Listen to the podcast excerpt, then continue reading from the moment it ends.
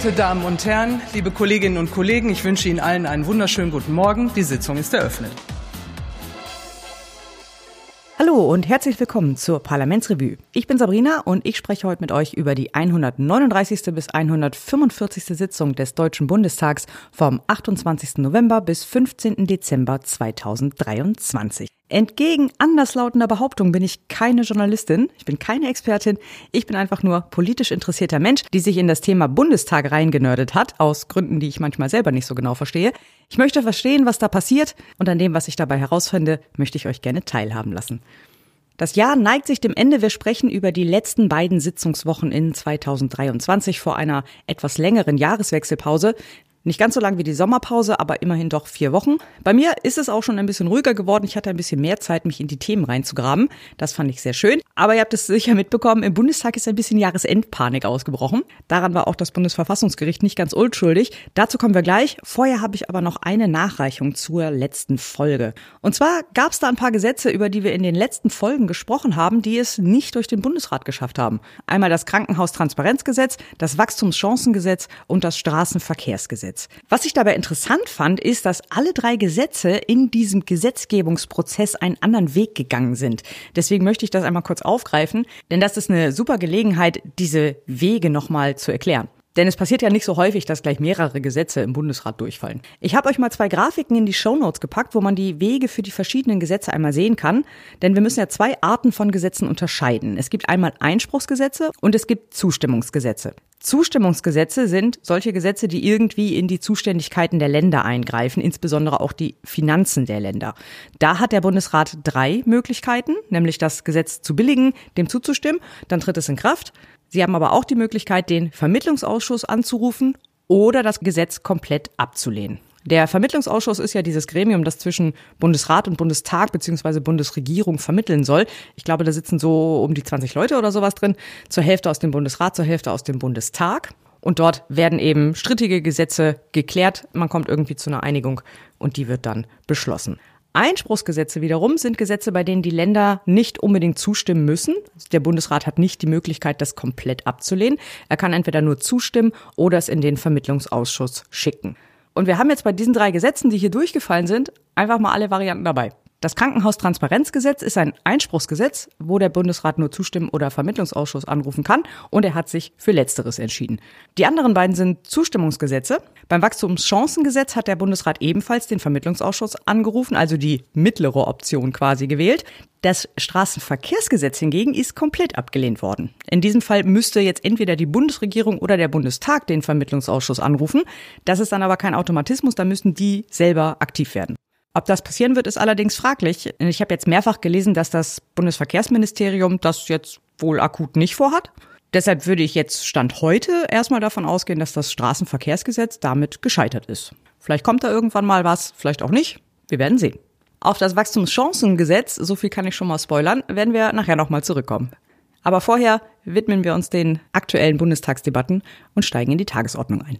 Liebe Kolleginnen und Kollegen, entgegen der ursprünglichen Planung findet in dieser Sitzungswoche keine Haushaltswoche statt. Ja, Haushaltskrise im Bundestag, ausgelöst natürlich durch das Urteil des Bundesverfassungsgerichts. Das war auch in der letzten Sitzungswoche schon bekannt. Ich hatte es in der letzten Folge kurz erwähnt. Aber scheinbar hat das in der Woche noch niemand in der Bundesregierung so richtig umrissen, was das jetzt eigentlich bedeutet. Dann haben aber wohl alle noch mal ein paar Nächte drüber geschlafen und dann fiel ihnen auf, oh, fuck.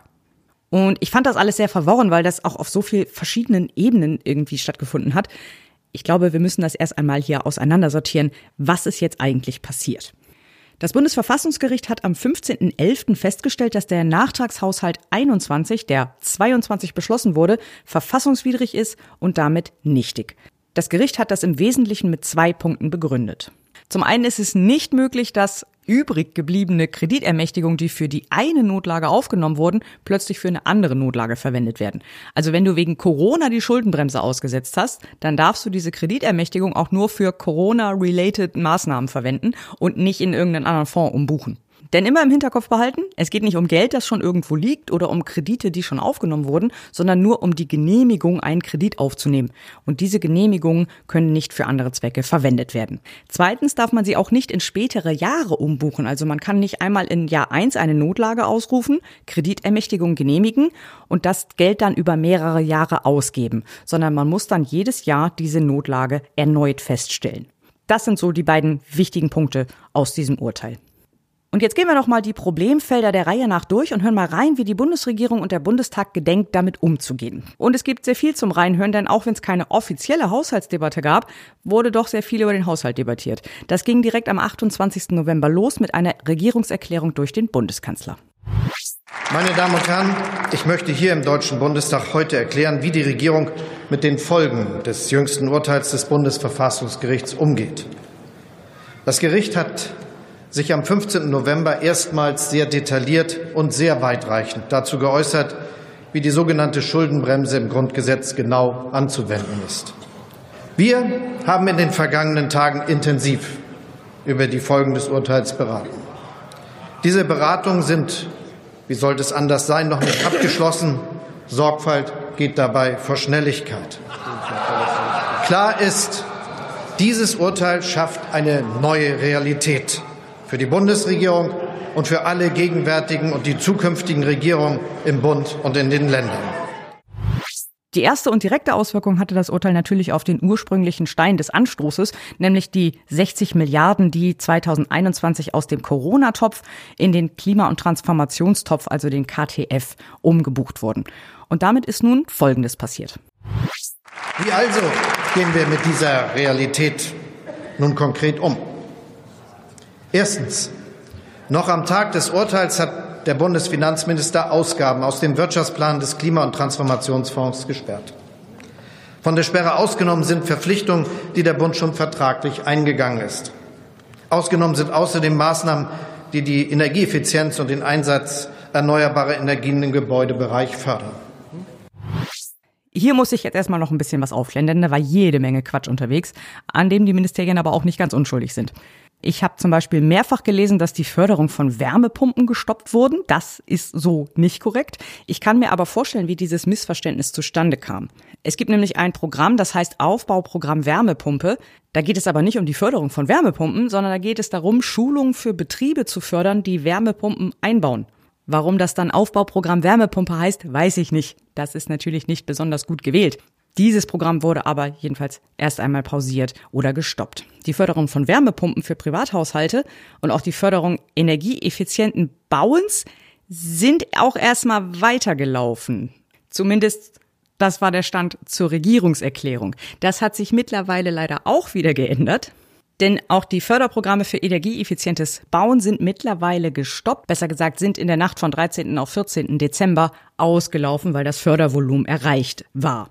Ist also kein direkter Haushaltsstopp, sondern nur eine indirekte Folge davon, dass der Klima- und Transformationsfonds erst einmal pausiert ist und so ein bisschen in Klärung ist.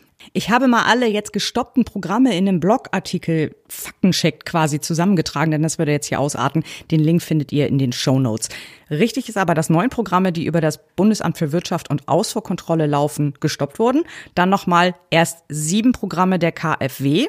Jetzt am 14. Dezember sind dann nochmal drei dazugekommen. Ob die dann irgendwann weiterlaufen oder komplett gestoppt werden, ist jetzt noch nicht ganz raus. Das ist eben noch Teil der Verhandlungen über den Haushalt 24. Auf den kommen wir gleich nochmal zurück. Vorher schauen wir uns aber Problemfeld 2 an. Problemfeld 2 betrifft die anderen Sondervermögen, die auf eine ähnliche Weise zustande gekommen sind wie der KTF. Das eine ist der WSF, der Wirtschaftsstabilisierungsfonds. Das war der Doppelwumms aus dem letzten Jahr. Aus dem wurden zum Beispiel die Energiepreisbremsen bezahlt, aber auch alles mögliche andere. Das war ja so die Allzweckwaffe für alle möglichen Krisenfälle.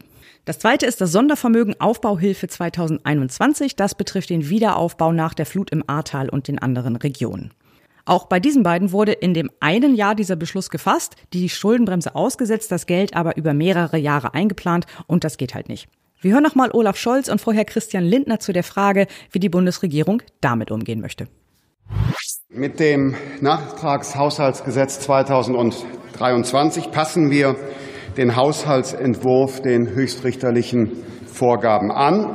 Wir haben Rechtsklarheit erhalten. Jetzt schaffen wir Rechtssicherheit. Mit dem vorliegenden Gesetz sichern wir die in diesem Jahr über den Wirtschaftsstabilisierungsfonds ausgezahlten Energiehilfen neu ab. Gleiches gilt für die Unterstützung der Betroffenen der Flutkatastrophe des Sommers 2021 im Ahrtal in Rheinland-Pfalz, in Nordrhein-Westfalen, in Bayern und in Sachsen. Wir stellen sicher, dass der laufende Haushalt 2023 allen Vorgaben des Bundesverfassungsgerichts entspricht. Das Kabinett hat gestern dem Entwurf eines Nachtragshaushaltes für 2023 zugestimmt. Zudem werden wir dem Bundestag, wie schon gesagt, vorschlagen, einen Beschluss gemäß Artikel 115 Absatz 2 des Grundgesetzes zu fassen.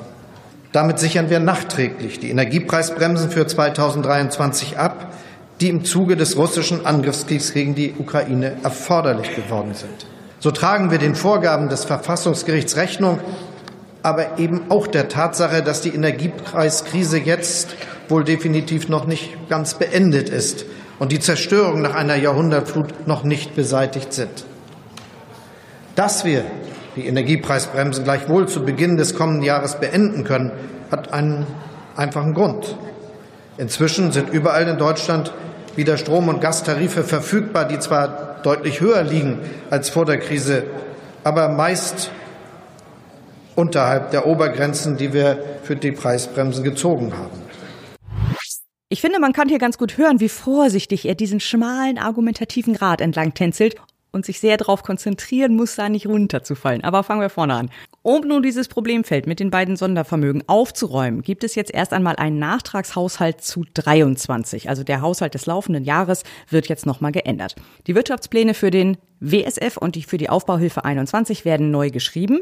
Alle Maßnahmen und alle Gelder, die da für dieses Jahr schon drin standen, für Projekte und Maßnahmen, bleiben aber unangetastet. Also alles, was da schon festgelegt wurde, wird auch weiterhin ausgeführt und wird auch weiterhin bezahlt. Um das nachträglich zu finanzieren, wird jetzt mit diesem Beschluss gemäß Artikel 115 auch für 2023 nochmal die Schuldenbremse ausgesetzt. Artikel 115 ist halt die Schuldenbremse im Grundgesetz. Christian Lindner hat sich sehr viel Mühe gegeben, das nicht so explizit auszusprechen, sondern hat immer schön drumherum geredet, damit er bloß nicht sagen muss, dass er für 23 die Schuldenbremse nochmal aussetzt. Aber genauso ist es.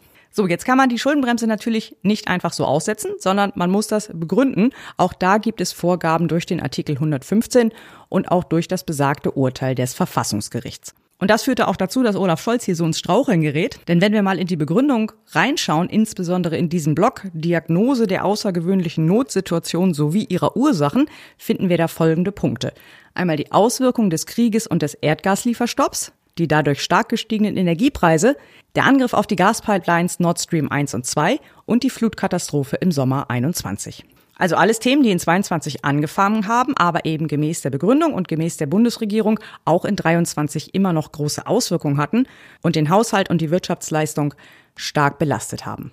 Sprich, die gestiegenen Energiepreise und die Notwendigkeit der Energiepreisbremsen sind hier eine sehr wichtige Komponente in der Argumentation, um die Schuldenbremse auszusetzen. Gleichzeitig läuft aber genau diese Maßnahme, also die Energiepreisbremsen, zum Jahresende aus, weil der ganze WSF zum Jahresende ausläuft. Das ist natürlich argumentativ schwierig übereinander zu kriegen. Also jedenfalls, wenn man im Dezember damit kommt. Hätte man im Januar gesagt, wir setzen die Schuldenbremse aus, um die Energiepreisbremsen zu finanzieren, dann wäre das ja klar gewesen. Da wusste man ja noch nicht, dass die Energiepreise so stark wieder fallen werden. Wenn man allerdings natürlich erst im Dezember dann da steht und sagt, ja, also Energiepreise ganz schlimm und wir setzen die Schuldenbremse aus und ach, übrigens in zwei Wochen laufen die Energiepreisbremsen aus, ist halt schwierig. Aber gut, selbstgemachte Leiden, würde ich sagen. Ob das eine gute Idee ist, die Preisbremsen zum Jahresende auslaufen zu lassen, weiß ich nicht so genau. Richtig ist zwar, dass die Strom- und Gaspreise für Neukunden deutlich gesunken sind und ja sogar unter dem Niveau von Dezember 21 sind. Andererseits weiß ich nicht, wie sich das verhält bei allen, die jetzt in den letzten Jahren irgendwelche ungünstigen Langzeitverträge abgeschlossen haben. Und zum Beispiel ich als Mieterin in einem Mehrfamilienhaus, die ja gar keinen Einfluss darauf haben, welche Verträge da geschlossen werden. Ob da das Ende der Preisbremsen jetzt irgendwie ein Problem werden könnte.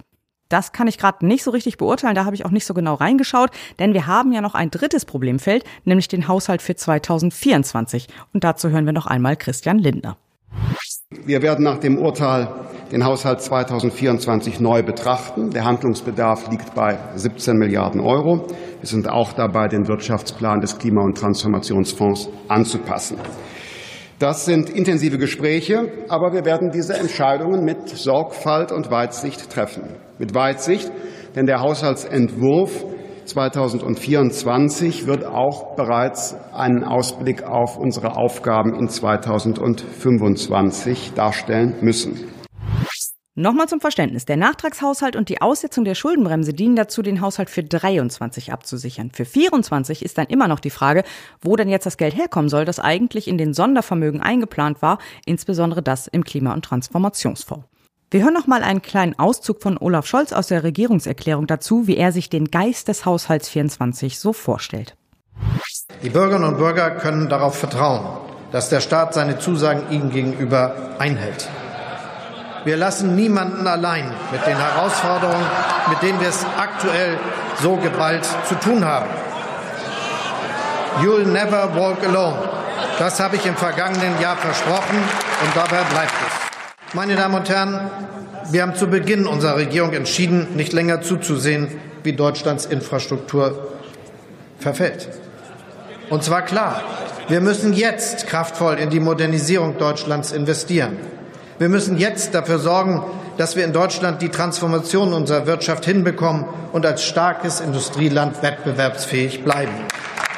Und wir müssen jetzt alles daran setzen, die Energiewende in Deutschland und Europa endlich voranzubringen, die von vielen Vorgängerregierungen versprochen wurde, aber niemals wirklich umgesetzt. Wir müssen jetzt den Reformstau auflösen. Wir müssen jetzt Tempo machen nach Jahren des Stillstands. Zu all diesen Zielen stehe ich. An all diesen Zielen arbeitet die von mir geführte Bundesregierung von Tag eins an. Wir sind mitten im Aufbruch in eine neue Ära, vergleichbar in seiner Dimension nur mit dem Aufbruch in das Industriezeitalter. Ich will, dass Deutschland ganz vorne dabei ist, denn es geht für uns alle um viel. Es geht um sichere Arbeitsplätze, es geht um eine wettbewerbsfähige Wirtschaft. Es geht um ein gutes Leben für kommende Generationen und es geht um unsere Fähigkeit, auch künftige Krisen sicher zu bewältigen. Christian Lindner sprach in seiner Rede von 17 Milliarden Euro, die da jetzt noch fehlen. Und es hat ja in dieser Woche auch eine Einigung in der Bundesregierung gegeben, wie dieses Loch gestopft werden soll. Allein 12 Milliarden sollen wohl im KTF gekürzt werden. Im Gespräch sind auch schon verschiedene Maßnahmen. Ein offizielles Dokument mit diesen Maßnahmen liegt aber wohl noch nicht vor. Es gab nur hier und da einige Äußerungen und einige Sachen, die auch in der Pressekonferenz genannt wurden. Das schauen wir uns dann nochmal genauer an, wenn es da was Konkretes, also einen konkreten Gesetzentwurf gibt. Und dann gleichen wir das auch nochmal mit der eben gehörten Regierungserklärung ab. Eine Sache, die mich in dem Pressestatement aber stutzig gemacht hat, war die Ankündigung von Christian Lindner, dass klimaschädliche Subventionen in Höhe von drei Milliarden Euro gestrichen werden sollen. Und die Zahl fand ich erstaunlich niedrig. Denn wenn ich jetzt mal in diese Excel-Liste mit klima- und umweltschädlichen Subventionen reinschaue, die man ja auf der Webseite vom Umweltbundesamt herunterladen kann, hint, hint, dann finde ich da noch sehr viel größere Zahlen. Gut, die Zahlen sind von 2018, aktuellere gibt es da leider noch nicht. Das mag pro Jahr natürlich etwas abweichen.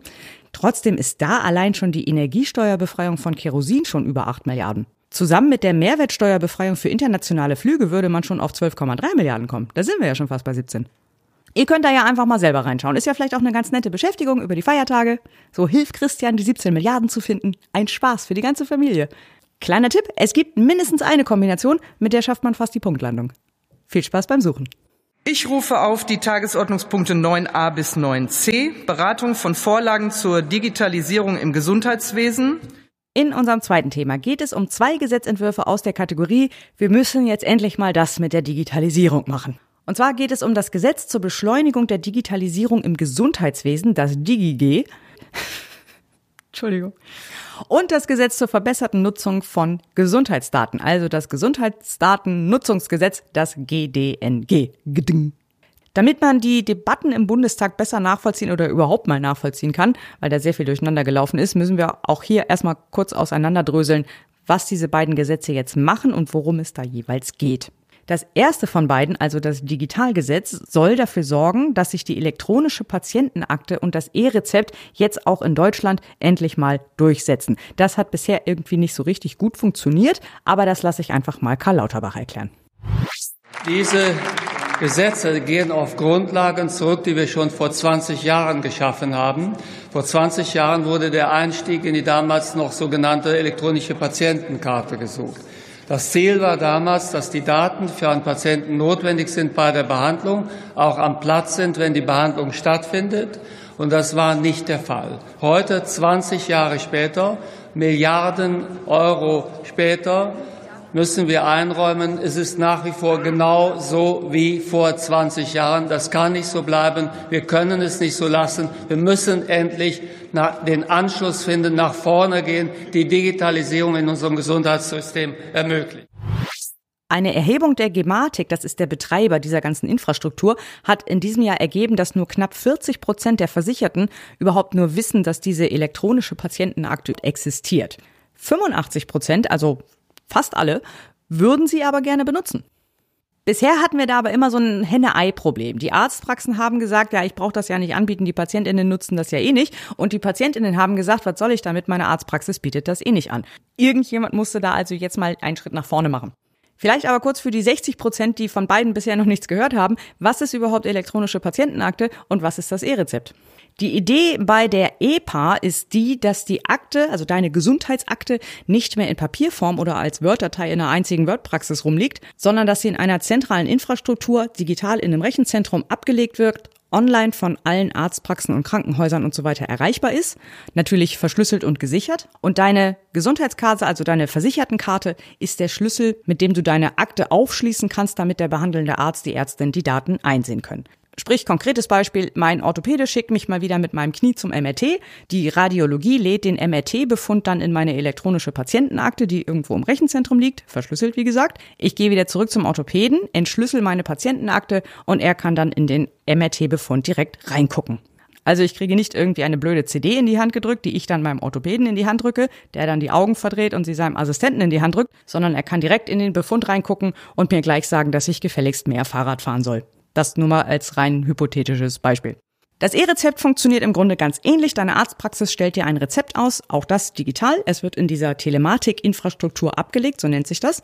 Entschlüsselst entweder mit deiner Versichertenkarte dein Rezept oder auch mit der E-Rezept-App geht auch. Die Apotheke kann das dann einsehen und dir dein Medikament aushändigen. Das hat jetzt noch einen weiteren schlagenden Vorteil, nämlich dass Wiederholungsrezepte, also Folgerezepte für das gleiche Medikament auf diese Art und Weise sehr viel einfacher werden, denn mit dem E-Rezept kann das alles telefonisch geklärt werden. Es reicht ein Anruf in der Arztpraxis, hallo, ich brauche ein neues Rezept. Das Rezept wird von der Arztpraxis ausgestellt, du fährst direkt zur Apotheke und kannst das E-Rezept dort einlösen musst also vorher nicht nochmal in die Praxis fahren, um das Rezept abzuholen. Das vereinfacht diesen Prozess natürlich sowohl für PatientInnen als auch für die Arztpraxen ganz erheblich. Diese Infrastruktur existiert, wie gesagt, schon seit einer ganzen Weile. Die wurde im letzten Jahr auch nochmal massiv ausgebaut. Auch das kann man in der Erhebung der Gematik sehen. Aus Gründen, die ich nur sehr schwer nachvollziehen kann, braucht es jetzt aber nochmal dieses Gesetz, um zu beschließen, dass wir das jetzt auch wirklich benutzen wollen. Wie das passieren soll, dazu hören wir einmal Maximilian Funke Kaiser von der FDP-Fraktion.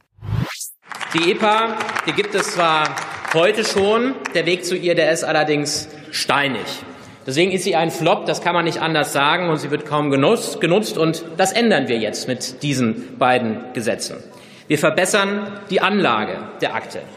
Der steinige Weg hin zu einer elektronischen Patientenakte gehört zukünftig der Vergangenheit an. Jeder bekommt eine elektronische Patientenakte zur Verfügung gestellt und dem persönlichen Selbstbestimmungsrecht wird selbstverständlich Rechnung getragen, indem wir ein Widerspruchsrecht gegen diese Akte ähm, einführen, liebe Kolleginnen und Kollegen. Wir vereinfachen den Login in diese elektronische Patientenakte. Wir erweitern den Funktionsumfang der elektronischen Patientenakte. Das wurde auch schon angesprochen, denn neben dem ersten Schritt hin zu einem elektronischen Medikationsplan längst überfällig, da können wirklich Menschenleben gerettet werden, folgt der elektronische Impfpass, der elektronische Mutterpass, und ähm, die elektronischen Untersuchungsbefunde und das Untersuchungsheft für Kinder, alles an einem Ort. Das ist wirklich ein Meilenstein. Er hat es hier nur in so einem kleinen Nebensatz erwähnt, aber ich glaube, das Kernstück dieses Gesetzes ist, dass der ganze Ansatz der elektronischen Patientenakte umgestellt wird, nämlich von einer Opt-in-Option, also von einer Möglichkeit, bei der ich als Patientin aktiv sagen muss, ich möchte das haben, richtet mir das ein, hin zu einem Opt-out-Ansatz, sprich es wird erstmal für alle eingerichtet und dann kannst du hinterher widersprechen und das dann halt nicht benutzen. Aber die Akte selber wird ab Anfang 2025 für alle gesetzlichen Versicherten standardmäßig eingerichtet. Die Krankenkassen sind auch verpflichtet, ihre Versicherten darüber aufzuklären, dass das jetzt eingerichtet wird. Das ist dann auch die Stelle, an die man den Widerspruch richten muss, wenn man das nicht möchte. Für die Arztpraxen, Apotheken und Krankenhäuser und wer da noch alles so dranhängt, bedeutet das natürlich auch, dass die ab 1.1.25 auch verpflichtet sind, diese Technik auch zu benutzen und anzubieten. Das E-Rezept soll sogar schon ab 1.1.24, also ab übernächster Woche quasi, verpflichtend werden. Das ist nicht die einzige Änderung in diesem Gesetz. Herr Funk hat es erwähnt. Es wird auch noch der Funktionsumfang der elektronischen Patientenakte ausgeweitet. Es werden verschiedene Hürden beim ganzen Login und Anlegen behoben. Außerdem gibt es noch einige Änderungen zum Thema Videodiagnostik, also Arztgespräch per Videokonferenz quasi. Und das Thema digitale Gesundheitsanwendung wird auch noch weiter ausgebaut. Das sind diese Apps auf Rezept, von denen ihr vielleicht auch schon mal gehört habt. Das steht alles auch in diesem Gesetz mit drin. Für diesen Blog soll es das aber gewesen sein, denn wir haben ja noch ein zweites Gesetz, über das wir sprechen sprechen müssen, nämlich das Gesundheitsdatennutzungsgesetz. Das soll laut Begründung die Nutzung von Gesundheitsdaten für gemeinwohlorientierte Zwecke für die Forschung erleichtern. Dafür werden Gesundheitsdaten aus verschiedenen Quellen, zum Beispiel vom Statistischen Bundesamt, Krebsregister, verschiedene andere Stellen miteinander verknüpft und eben auch die Daten aus den elektronischen Patientenakten. Sinn des Ganzen ist es dann, eine bessere Datenbasis für medizinische Forschung zu haben, weil eben Daten aus dem echten Leben genutzt werden können und nicht nur aus klinischen Studien. Janosch Dahmen von den Grünen hat als Beispiel die Medikamentenforschung Forschung genannt. Was auch ein gutes Beispiel ist, denn das Problem gerade bei Medikamentenstudien ist unter anderem, dass die häufig nur an Männern durchgeführt werden. Denn an Kindern ist es aus ethischen Gründen nicht erlaubt und Frauen sind zu kompliziert. Also zumindest, wenn man die Forschung fragt. Wegen dem ganzen Hormonzyklus und so auch viel zu anstrengend. Also wenn du dich als Frau mal gefragt hast, warum dich Schmerzmittel eigentlich immer so vollständig ausnocken oder du bestimmte Medikamente nicht besonders gut verträgst, dann könnte das damit zusammenhängen.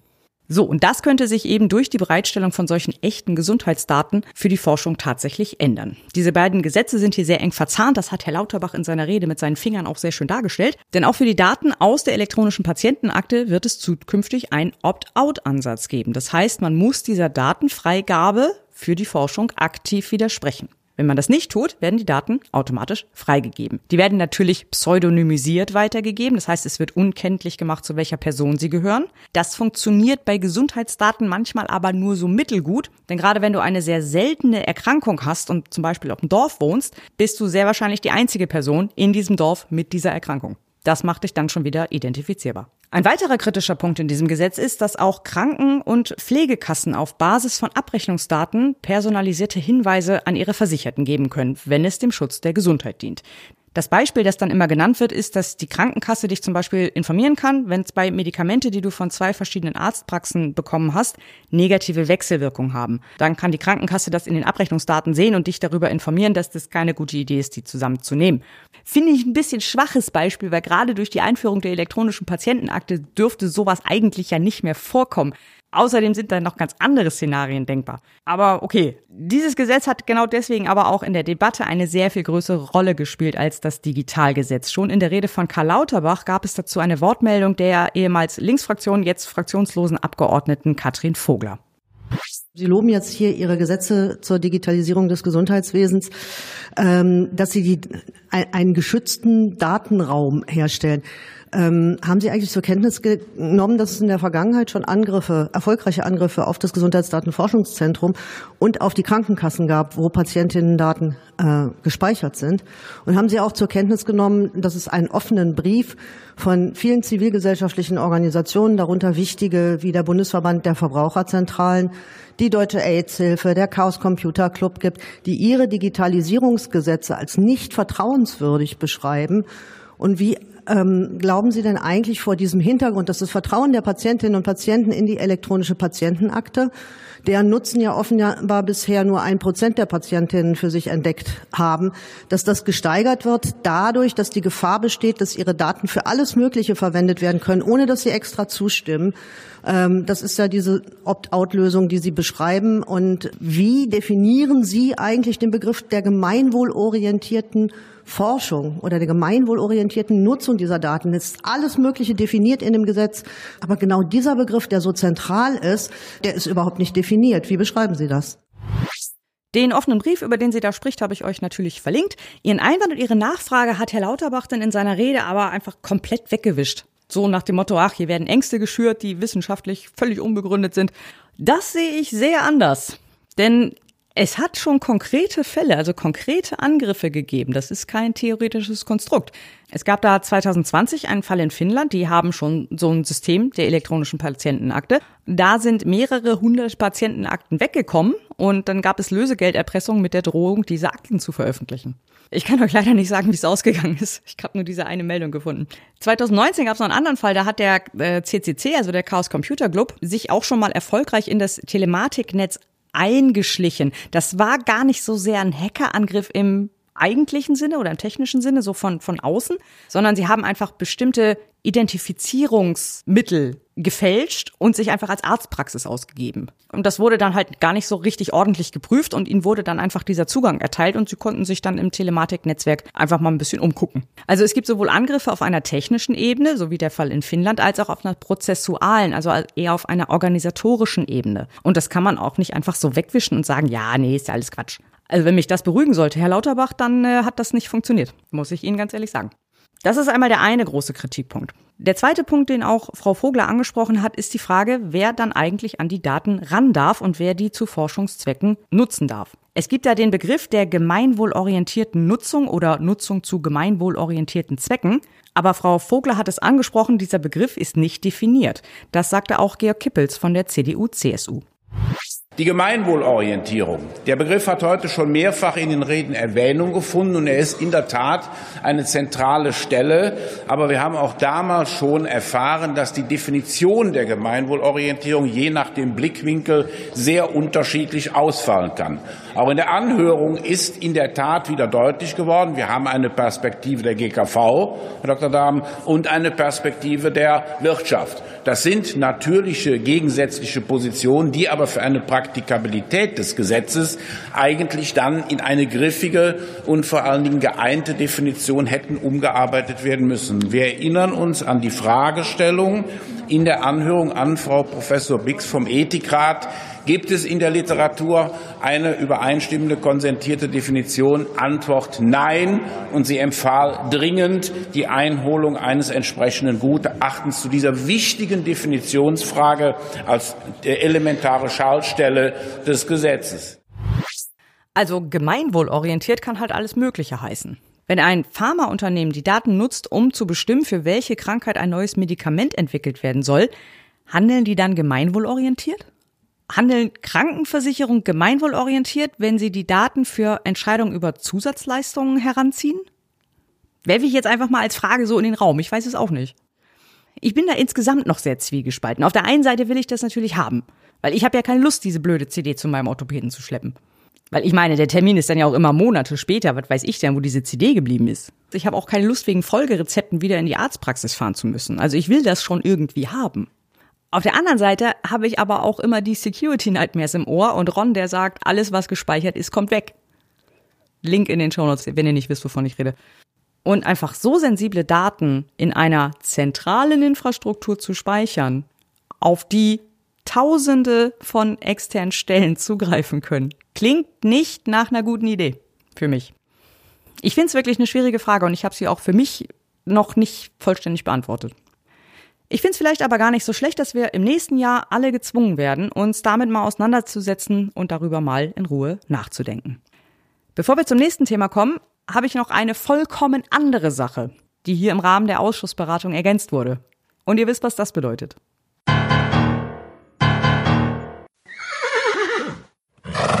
Und zwar hat der Gesundheitsausschuss über die Beschlussempfehlung noch eine Änderung des Künstlersozialversicherungsgesetzes angehängt. Für alle HörerInnen, die jetzt in der letzten Zeit vielleicht neu dazugekommen sind, hallo, herzlich willkommen, schön, dass ihr da seid, ist es, glaube ich, mal wieder an der Zeit zu erklären, was es damit auf sich hat.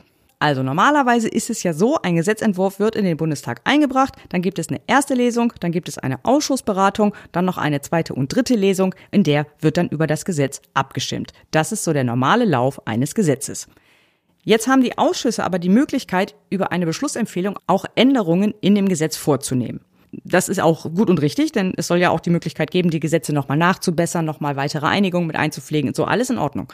Es kommt aber immer wieder vor, dass auf diesem Wege in Form eines Änderungsantrags Dinge in diese Beschlussempfehlung aufgenommen werden, die mit dem ursprünglichen Gesetzentwurf überhaupt nichts zu tun haben. Das wird gerne genutzt, um irgendwelche Fehlerbehebungen in anderen Gesetzen zu machen, um redaktionelle Änderungen vorzunehmen, die man vielleicht übersehen hat. Aber es passiert halt auch, dass tatsächlich größere Gesetzesvorhaben damit umgesetzt wurden. Mein Lieblingsbeispiel ist immer noch die Dezember-Soforthilfe für Gas und Wärme, die an den ERP-Wirtschaftsplan 23 mit dran geklatscht wurde und damit länger war als das eigentliche Gesetz. Der Bundestag nennt das Omnibusverfahren, ich nenne das Trojanergesetz. Und genauso ein Trojaner haben wir eben auch im Gesetz zur Digitalisierung des Gesundheitswesens. Worum geht's da? Ist eigentlich schnell erklärt. Es ist eine kleine Änderung am Künstlersozialversicherungsgesetz und damit wird die Künstlersozialkasse auf einen neuen Träger übertragen und zwar von der Unfallversicherung Bund auf die deutsche Rentenversicherung Knappbahnschaft See.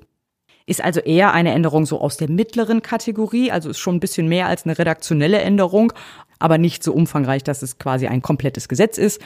Aber dazu kommen wir später nochmal. So, ich bitte Sie, ähm, die Gespräche eher nach draußen zu verlegen, denn wir äh, kommen jetzt zum Tagesordnungspunkt 23. Da geht es um die zweite und dritte Beratung des von den Fraktionen der SPD, CDU, CSU, Bündnis 90, die Grünen und FDP eingebrachten Gesetzentwurfs zur Änderung des Parteiengesetzes. Wir kommen zu unserem letzten größeren Thema für dieses Jahr, nämlich um eine Änderung des Parteiengesetzes. Hier haben wir es wieder mit so einem Gesetz zu tun, das von einer sehr breiten Mehrheit eingebracht wurde, nämlich wieder von der SPD, CDU, CDSU, Grüne und FDP unter Mitarbeit der Linksfraktion, die hier allerdings wieder nicht mit im Titel steht und die ja auch gar keine Fraktion mehr ist. Ich habe länger überlegt, ob ich das tatsächlich mit reinnehme, weil es eigentlich ein sehr kleines Gesetz ist. Die eigentlichen Änderungen sind gerade mal drei Seiten und ich dachte erst, ja, ist ja nur irgendwie so Kleinkram. Aber dann habe ich noch mal genauer hingeguckt und festgestellt, nee, ist doch ganz lustig. Aber der Reihe nach. Wir haben hier drei verschiedene Themenblöcke in diesem Gesetzentwurf, die so auf den ersten Blick auch gar nicht so viel miteinander zu tun haben.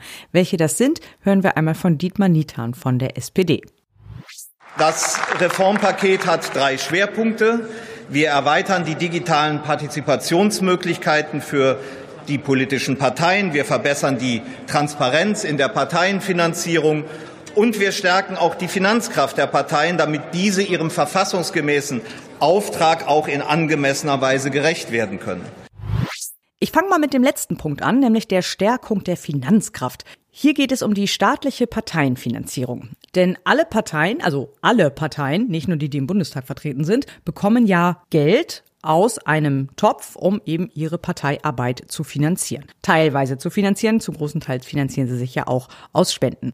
Um präzise zu sein, kriegen das alle Parteien, die bei der jeweils letzten Europa- oder Bundestagswahl mindestens 0,5 Prozent der Stimmen bekommen haben oder bei der jeweils letzten Landtagswahl mindestens ein Prozent der abgegebenen Stimmen. Und das sind eine ganze Menge Parteien. Laut der Infoseite der Bundeszentrale für politische Bildung waren das zum Beispiel im Jahr 21 20 Parteien, die aus dieser staatlichen Parteienfinanzierung Geld bekommen haben. So, für diesen gesamten Topf der Parteienfinanzierung gibt es eine Obergrenze. Die steht im Parteiengesetz mit drin und genau um diese Obergrenze geht es jetzt. Wie die festgesetzt wird, ist ein bisschen kompliziert. Das geht auf verschiedene Urteile des Bundesverfassungsgerichts zurück. Will ich jetzt gar nicht groß einsteigen. Ihr müsst euch das ungefähr so vorstellen wie eine Wohnungsmiete mit einer Indexerhöhung. Also es gibt so einen Startwert und der wird jährlich anhand des Verbraucherpreisindexes mit so einer Berechnungsklausel jedes Jahr angepasst.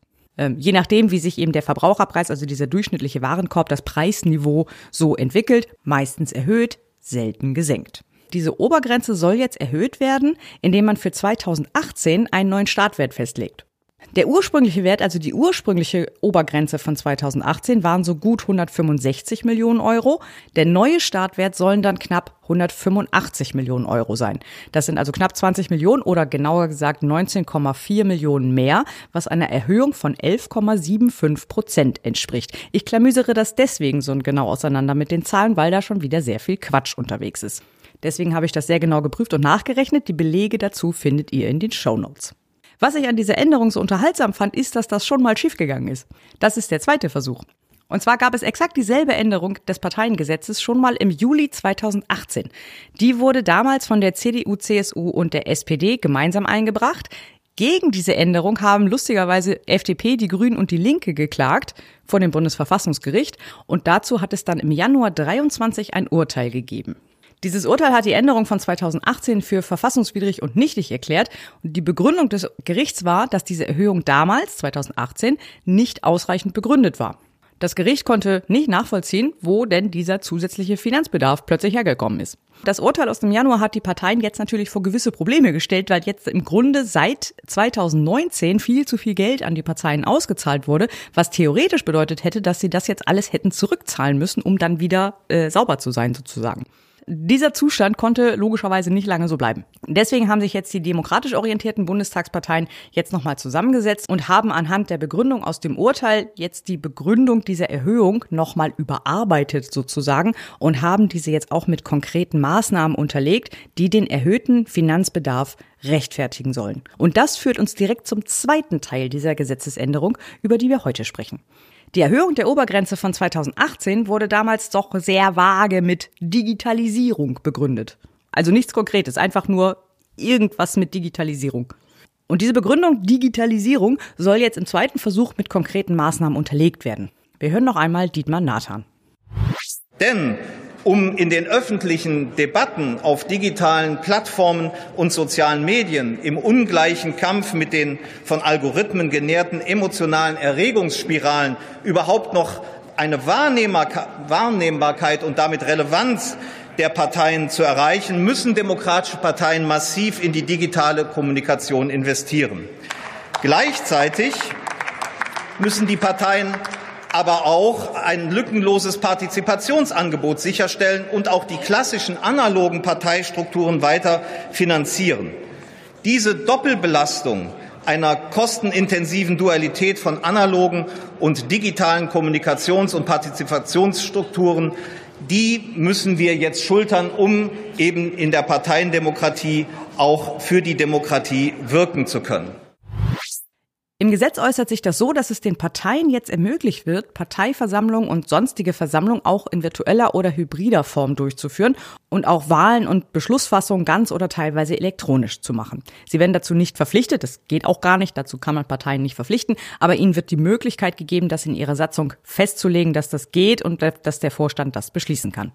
Der erste Teil der Begründung, die wir eben gehört haben, nämlich die Investition in die stärkere Präsenz in digitalen Medien, in Social Media, dafür braucht es natürlich keine Gesetzesänderung. Das könnt ihr ja einfach so machen, ist ja nicht verboten. Und ich hoffe auch ganz stark, dass das auch tatsächlich passiert. Denn zumindest in meiner Wahrnehmung, in meiner Online-Social-Media-Bubble, in der ich mich bewege, fällt mir wirklich auf, dass die demokratischen Parteien, nicht nur die Bundestagsparteien, auch die kleineren, die nicht im Bundestag sind, dass die einfach keinen Fuß in die Tür kriegen. Die, die finden da wirklich kaum statt. Und ich suche wirklich aktiv danach. Ich bin vor allem auf TikTok unterwegs, also nur als Konsument, äh, kein eigener Content. Und ich kuratiere und beeinflusse meinen Algorithmus, was mir da angezeigt wird, sehr aktiv und auch sehr bewusst. Und trotzdem ist halt wirklich die Präsenz demokratiefeindlicher Parteien und Strömungen da wirklich erschreckend. Auf der anderen Seite sieht man so von der SPD, von der CDU, von den Grünen, FDP praktisch nichts. Von den Linken sieht man ab und zu noch mal ein bisschen was. Also ich, ne? nicht Mann, ich. Äh, ich sehe von den Linken ab und zu noch mal ein bisschen was, was im Wesentlichen an Heilig Reicheneck liegt, die das äh, wirklich sehr gut macht. Also es gibt so ein paar PolitikerInnen, die haben zumindest einen Account. Lars Klingbeil hatte mal einen Account, ich weiß aber gar nicht mehr, ob er den noch pflegt. Dorobert hat einen Account, der hat aber, glaube ich, drei Videos in diesem Jahr gepostet. Und da gibt's noch ein paar andere eher so aus den hinteren rein, aber da kommt einfach nur so dieses Politikerbla und dieses übliche Gelaber, das einfach niemanden irgendwo abholt. Und das ist ein Problem. Das ist einfach wirklich ein Problem, da müssen die ran. Also das geht jetzt raus an alle Bundestagsabgeordneten der demokratischen Parteien. Ihr könnt euch in dem TikTok nicht einfach vor eine Regalwand stellen und irgendein Pressestatement rezitieren. Und mich interessiert auch nicht, wie ihr Kaffee mit euren Mitarbeitenden trinkt redet bitte einfach ganz normal mit uns. Erzählt aus eurem Alltag, erzählt aus dem Bundestag. Macht sowas wie, ah, ich komme hier gerade aus der Ausschusssitzung, wir haben über dieses Gesetz gesprochen, wir haben noch ein paar Sachen geändert, und zwar das und das, und das kann jetzt nächste Woche abgestimmt werden. Sowas. Erklärt, was ihr da tut. Sprecht mal mit Heidi Reicheneck, die macht das gut. Oder Malte Gallet von den Grünen im Europaparlament. Der macht das auch gut. Wie gesagt, ich spreche nur für meine Bubble und ich spreche nur für TikTok. Ich kann das jetzt für Instagram und was da sonst noch so gibt nicht beurteilen. Ich glaube, auf Twitter waren ja auch sehr viele aktiv. Da ist ja besonders Karl Lauterbach äh, sehr hervorgetreten mit seinem Twitter-Account. Ich weiß aber nicht, wie sich das jetzt auf andere Plattformen übertragen hat. Da stecke ich nicht so drin. Also von meiner Seite ja, Digitalisierung ist ein Thema, stärkere Präsenz in Social Media ist ein Thema und ich hoffe, dass es da deutliche Fortschritte gibt und deutlich mehr Präsenz der demokratischen Parteien in Social Media stattfindet. Das wäre mir sehr lieb. Ich bin nicht sicher, ob das jetzt unbedingt ein Geldproblem ist oder doch eher so eine Mentalitätsfrage, aber geschenkt. So, das ist also der Part. Jetzt bleibt noch die Frage, wie denn jetzt der dritte Teil mit den Transparenzregeln dazu passt. Und dazu hören wir einmal Irene Mihalic von den Grünen. Und nach dem Urteil des Bundesverfassungsgerichts, welches die letzte Anhebung der Parteienfinanzierung gekippt hat, ist es auch notwendig geworden, die Finanzierung auf eine neue gesetzliche Grundlage zu stellen. Und dabei besagt eine ungeschriebene Regel, dass eine Erhöhung der staatlichen Parteienfinanzierung immer mit einem Mehr an Transparenz einhergehen muss. Und damit haben wir alle drei Teile miteinander verbunden. Ist das nicht schön? Was wird jetzt hier an den Transparenzregeln geändert? Einmal wird der Schwellwert von Spenden, die unverzüglich gemeldet werden müssen, von 50.000 Euro auf 35.000 Euro gesenkt. Das Sponsoring von Parteien, also Werbung zum Beispiel auf Parteiveranstaltungen, muss jetzt von den Parteien in ihren Rechenschaftsberichten ausgewiesen werden. Dafür gibt es dann einen eigenen Sponsoring-Bericht. Und auch sogenannte Parallelaktionen müssen von den Parteien in diesem Sponsoring-Bericht ausgewiesen werden. What the fuck sind Parallelaktionen? Parallelaktionen sind hier definiert als Werbemaßnahmen für eine Partei, die von Dritten finanziert werden. Also nicht von der Partei selbst, sondern von irgendwem anders. Wir versetzen uns kurz zurück in das Jahr 2016. Da war unter anderem Landtagswahlkampf in Mecklenburg-Vorpommern und da gab es eine Plakataktion des Vereins zur Erhaltung der Rechtsstaatlichkeit und der bürgerlichen Freiheiten. Die haben dazu aufgerufen, die AfD zu wählen in einer großen Plakataktion, die auch sehr in der Corporate Identity der AfD gehalten war. Die AfD hat behauptet, dass sie mit dem Verein nichts zu tun haben. Es gäbe da auch keine Absprachen, sondern das habe der Verein einfach aus freien Stücken getan. Das Konzept ist auch nicht neu, das gab es früher auch schon mal. Carsten Maschmeyer damals hat zum Beispiel auch eine Plakataktion zur Unterstützung von Gerhard Schröder finanziert. Es gab auch in den 70ern immer wieder Unternehmervereine, die in Werbekampagnen für die Position der CDU geworben haben. Also das ist alles nicht neu. Jetzt hat man aber eine Lösung dafür gefunden, wie man da mehr Transparenz reinbekommt. Denn das Grundprinzip ist ja nicht verboten. Man kann ja aus eigener Überzeugung heraus Werbung für eine Partei machen. Das steht ja jedem frei, das kann einem auch keiner verbieten. Das bleibt natürlich auch erlaubt. Man muss es jetzt aber vorher bei der jeweiligen Partei, für die man sich ausspricht, anmelden und muss sie darüber informieren. Also formlos, man kann einfach eine E-Mail schreiben, da ist jetzt keine Form vorgeschrieben. Die Parteien haben dann aber die Möglichkeit, diese Aktion zu untersagen. Wenn Sie das nicht untersagen, dann müssen Sie es auch im Sponsoring-Bericht mit aufführen. Also wir sehen, all diese Maßnahmen, das ist tatsächlich ein größerer Schritt, was die Transparenz der Parteifinanzen angeht. Es ist natürlich noch Luft nach oben. Ich verweise auf die Stellungnahme zur Anhörung von Transparency International.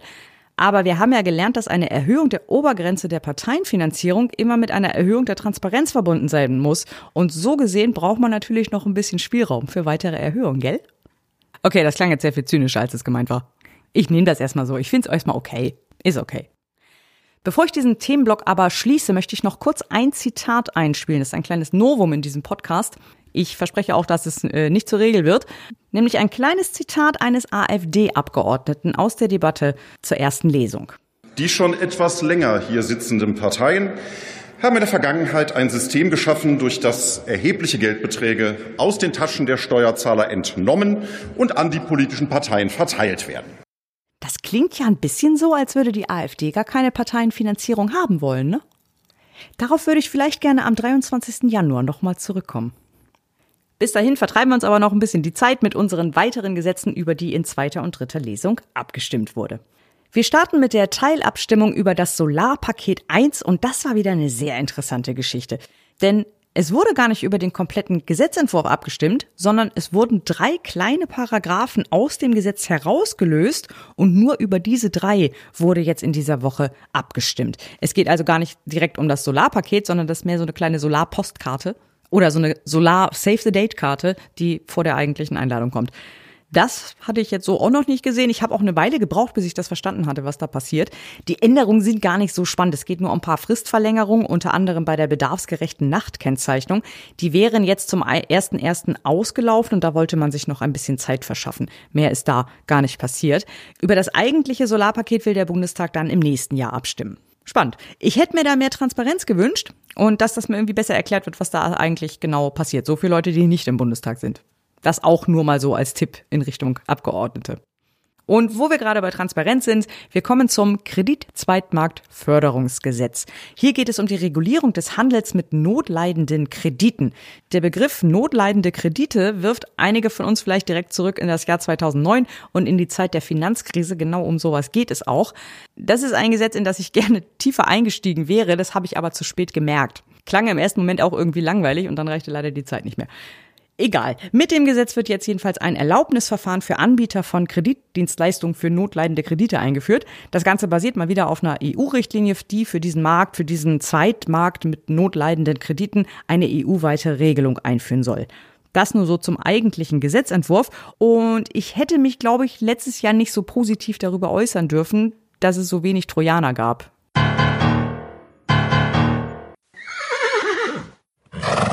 Denn was jetzt mit dieser Beschlussempfehlung passiert ist, ist auch schon wieder so eine sehr interessante Vorgehensweise, für die ich auch wieder eine ganze Weile gebraucht habe, bis ich das verstanden hatte.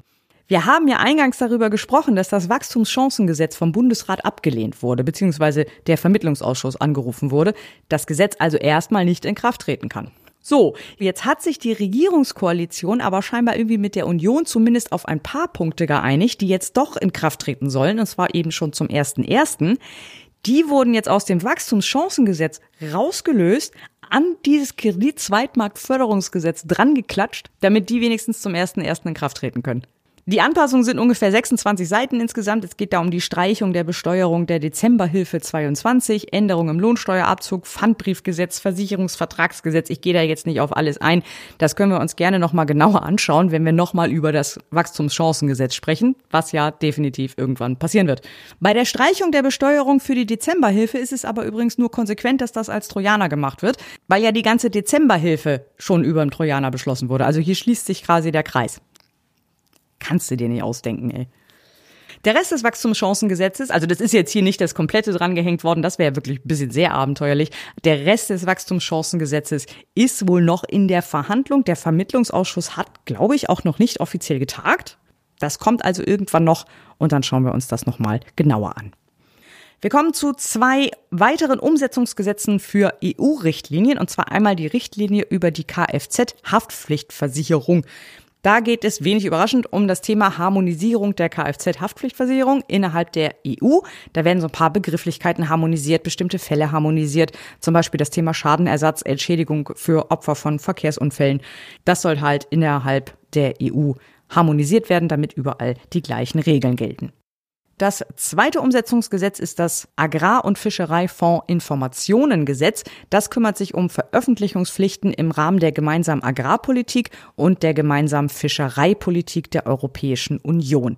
Da soll mehr Transparenz reingebracht werden, damit wir alle besser nachvollziehen können, an wen für welche Projekte Geld geflossen ist. Unter anderem soll das mit einer detaillierteren Übersicht über die Zahlung umgesetzt werden. Es soll dann angegeben werden, ob der Empfänger einer Unternehmensgruppe angehört.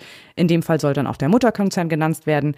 Außerdem soll das Ganze nicht wie bisher in einem jährlichen Bericht veröffentlicht werden, sondern laufend auf einer Online-Plattform, die vom Bundesministerium für Ernährung und Landwirtschaft bereitgestellt werden soll. Und es steht sogar explizit mit drin, dass die Informationen in einem offenen, maschinenlesbaren Format bereitgestellt werden. Sowas lese ich immer gerne. Das ist der erste Teil dieses Gesetzes, den fand ich noch sehr gut. Meine Euphorie wurde dann aber sofort wieder gedämpft mit dem zweiten Teil. Da ging es nämlich darum, ein Urteil des Bundesverfassungsgerichts zum Tierarzneimittelgesetz umzusetzen. Das Urteil befasste sich mit dem Tierarztvorbehalt für verschreibungspflichtige und zugleich registrierte homöopathische Humanarzneimittel bei Tieren. Ich möchte das nicht. Ich packe euch den Link zur Pressemitteilung in die Shownotes. So, mit den Gesetzen sind wir dann auch schon durch. Wir haben jetzt noch ein paar internationale Übereinkommen bzw. Änderungen an solchen, die vom Bundestag ratifiziert wurden. Das ist einmal das Übereinkommen über die Europäische Bank für Wiederaufbau und Entwicklung. Das kann man sich ganz grob so vorstellen wie die europäische Variante der KfW aber eben auf europäischer Ebene, die für Unternehmen und so Kredite, Förderprogramme und ähnliches bereitstellt. Da gibt es auch ein internationales Abkommen logischerweise, an dem wurden jetzt ein paar Sachen geändert, die hiermit ratifiziert wurden. Unter anderem wurde damit der Tätigkeitsbereit dieser Europäischen Bank für Wiederaufbau auf Subsahara-Afrika und den Irak ausgedehnt.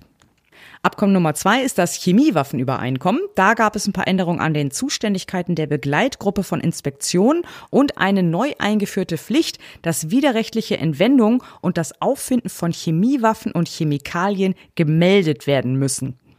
Auch wieder so eine Regelung, von der ich erwartet hätte, dass es die schon gibt. Aber gut, dann haben wir das jetzt. Das ist schön. Und zu guter Letzt haben wir noch den Beitritt Deutschlands zum Übereinkommen Nummer 184 der Internationalen Arbeitsorganisation über den Arbeitsschutz in der Landwirtschaft. Die ILO, also die International Labour Organization, internationale Arbeitsorganisation, legt ja Mindeststandards für Arbeit international fest. Und die einzelnen Länder können dann diesen Übereinkommen beitreten und sich damit dann verpflichten, diese Mindeststandards auch in ihrer eigenen Rechtsprechung umzusetzen. Das hat Deutschland jetzt eben mit diesem Abkommen Nummer 184 getan. Da geht es um Arbeitnehmende in der Landwirtschaft, um Mindeststandards für deren Arbeitsumfeld, Sozialeinrichtungen, Unterkünfte, Schutz gegen Arbeitsunfälle, Berufskrankheiten und die Gleichbehandlung von Zeit- und Saisonarbeitskräften. Mit der Ratifizierung ist Deutschland jetzt Land Nummer 22, das dieser Konvention beigetreten ist. In dem Zuge vielleicht auch nochmal ganz interessant, ich habe euch einen Link in die Shownotes getan, wo ihr sehen könnt, welche ILO-Standards es eigentlich gibt und welchen von denen Deutschland schon beigetreten ist und welchen nicht. Lasst euch da aber nicht irritieren, bei den nicht ratifizierten sind auch einige dabei, die gar nicht mehr gelten, weil sie von aktuelleren abgelöst wurden. Das nur, damit es da keine Verwirrung gibt. So viel zu den beschlossenen Gesetzen. Zwei Gesetzentwürfe der AfD wurden noch abgelehnt, nämlich einmal das fünfte Gesetz zur Änderung des Staatsangehörigkeitsgesetzes und das Gesetz zur Anpassung steuerrechtlicher Vorschriften an die Folgen der kalten Progression. Und natürlich wurden auch wieder einige Gesetze in erster Lesung in die Ausschüsse überwiesen und damit herzlich willkommen zu Was war sonst noch? In die Ausschüsse überwiesen wurde die Fortentwicklung des Völkerstrafrechts, das Gesetz zur Verbesserung der Rückführung, die Modernisierung des Staatsangehörigkeitsrechts, das Finanzkriminalitätsbekämpfungsgesetz, die Anpassung von Datenübermittlungsvorschriften im Ausländer- und Sozialrecht, zwei Gesetzentwürfe der CDU-CSU, nämlich eine Änderung des Gesetzes über den Nachweis von Arbeitsbedingungen und das Gesetz zur Bekämpfung von Wohnungseinbruchsdiebstahl und zwei Gesetzentwürfe der AfD, einmal zur Steigerung der Leistungsfähigkeit der kommunalen Bildungsinfrastruktur und ein Gesetz zum Erhalt von Streuobstwiesen und Kleinbrennereien. Man muss Prioritäten setzen. Außerdem gab es noch ein paar Berichte und vereinbarte Debatten, nämlich eine Regierungserklärung des Bundeskanzlers zum Europäischen Rat, der nationale Aktionsplan für den europäischen Forschungsraum, der Bericht über Forschungsergebnisse zur ökobilanziellen Bewertung von Wohn- und Nichtwohngebäuden, der Bericht der unabhängigen Kommission Antiziganismus, eine vereinbarte Debatte zur Klimaaußenpolitik anlässlich der COP-Klimakonferenz und eine Debatte zum 75. Jahrestag der Allgemeinen Erklärung der Menschenrechte. Und ich habe es auch schon ein paar Mal fallen lassen. Die Linksfraktion ist keine Fraktion mehr. Jetzt ist es offiziell. Die Auflösung der Fraktion wurde am 6.12. beschlossen und es war jetzt in der zweiten Sitzungswoche auch im Bundestag tatsächlich sichtbar. Zum einen wurde die Sitzordnung geändert. Vorher hatte die Linksfraktion halt so ein so ein Abteil von Sitzen äh, an der linken Seite, also links von der Präsidentin aus gesehen. Dieses Abteil wurde jetzt komplett der SPD zugeschlagen und die äh, Abgeordneten der ehemaligen Linksfraktion sitzen jetzt hinten in der letzten Reihe hinter der SPD. Also wie so, wie so Perlen in einer Reihe aufgereiht. Die Abgeordneten haben jetzt keine festen Redezeiten mehr. Jeder Redebeitrag muss einzeln beantragt werden. In den Ausschüssen wiederum, die können darüber selber entscheiden, ist die Arbeit wohl kaum eingeschränkt. In vielen Ausschüssen haben die Abgeordneten fast dieselbe Redezeit wie vorher, äh, mit Ausnahmen. Allerdings musste Klaus Ernst den Ausschussvorsitz im Ausschuss für Klima und Energie abgeben. Die Anerkennung als Gruppe mit dann eventuell wieder etwas mehr Rechten ist beantragt beim Präsidium, ist aber noch nicht genehmigt.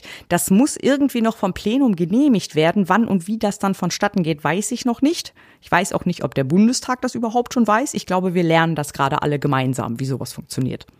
Wie das dann weitergeht, darüber werde ich euch im nächsten Jahr natürlich auf dem Laufenden halten. Für diese Sitzungswoche sind wir damit aber am Ende unserer Tagesordnung. Wir kommen zum Ausblick auf die nächste Woche. Der Bundestag geht in eine kleine Winterweihnachtspause.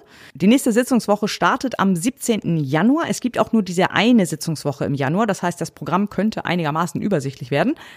Man weiß aber nicht, was so passiert. Deswegen würde ich auch auf den ersten Entwurf der Tagesordnung noch nicht so viel geben. Ich sage euch aber trotzdem, was drin steht.